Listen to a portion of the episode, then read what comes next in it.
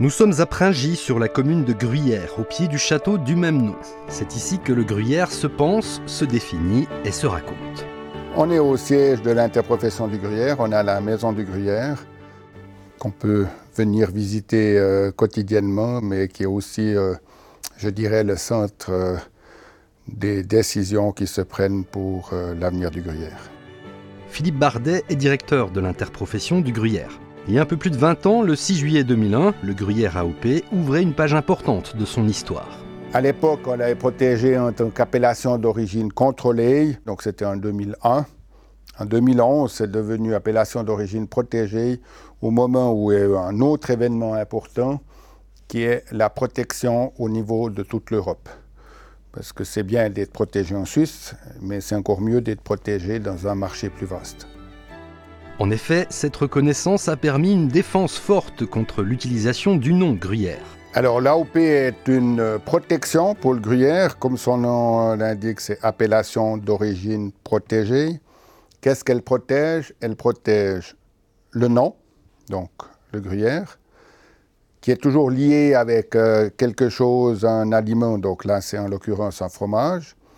Elle protège une région spécifique, elle protège un savoir-faire, donc il y a une recette derrière, il y a un cahier des charges qui a une vingtaine de pages qui dit euh, comment est-ce qu'on affoire les vaches, comment est-ce qu'on transforme le lait en, fromage, et puis comment est-ce qu'on l'affine. Et puis, euh, elle euh, donne une information claire au consommateur. J'achète du gruyère, je sais comment il a été fait et je sais ce qu'il y a dans ce fromage. Et c'est le meilleur moyen de de lutter contre euh, la délocalisation, puisque vous devez être dans la région pour produire ce fromage. Le gruyère AOP est défendu comme une entreprise le ferait pour une marque. La politique qu'on mène au niveau de la promotion, au niveau de toute sa, sa défense, si on veut bien, c'est la même politique qu'une marque, mais ça reste une appellation.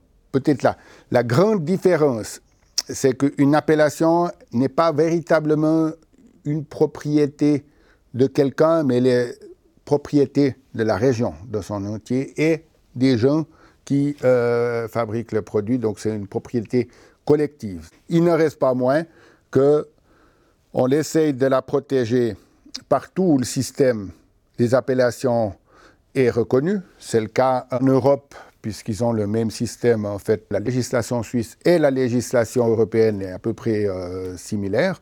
Donc euh, on peut se avoir une reconnaissance mutuelle. Et puis après, dans certains pays, comme je prends euh, l'Afrique du Sud, là, on doit travailler par le biais euh, d'une marque pour faire reconnaître euh, le nom gruyère et qu'est-ce qu'il y a derrière ce produit.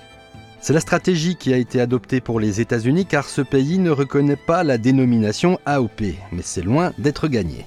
Il faut dire qu'en Amérique du Nord, les noms gruyère et Swiss cheese sont depuis longtemps utilisés, et ce sans aucun consentement au niveau helvétique. Il n'y a rien du tout de Suisse dans euh, Swiss Cheese. Donc euh, déjà là, on a laissé aller un, un nom et jamais personne s'en est préoccupé.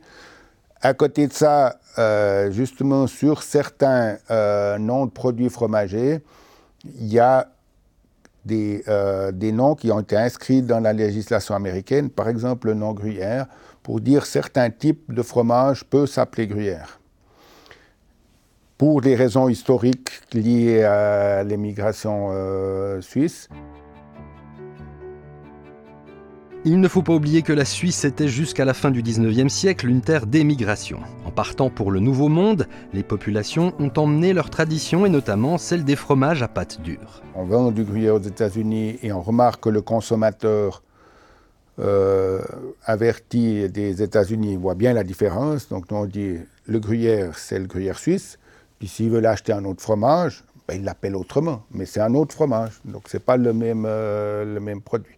C'est pour ça qu'on a enclenché une démarche de protection du nom gruyère par le biais du droit des marques, puisque les euh, États-Unis ne connaissent absolument pas le système d'appellation euh, d'origine.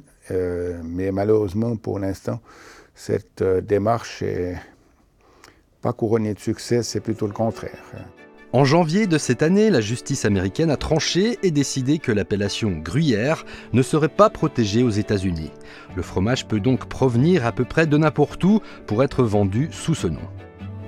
Mais même si le chemin est long, il faut, selon Philippe Bardet, se battre pour que le nom Gruyère soit reconnu et non usurpé.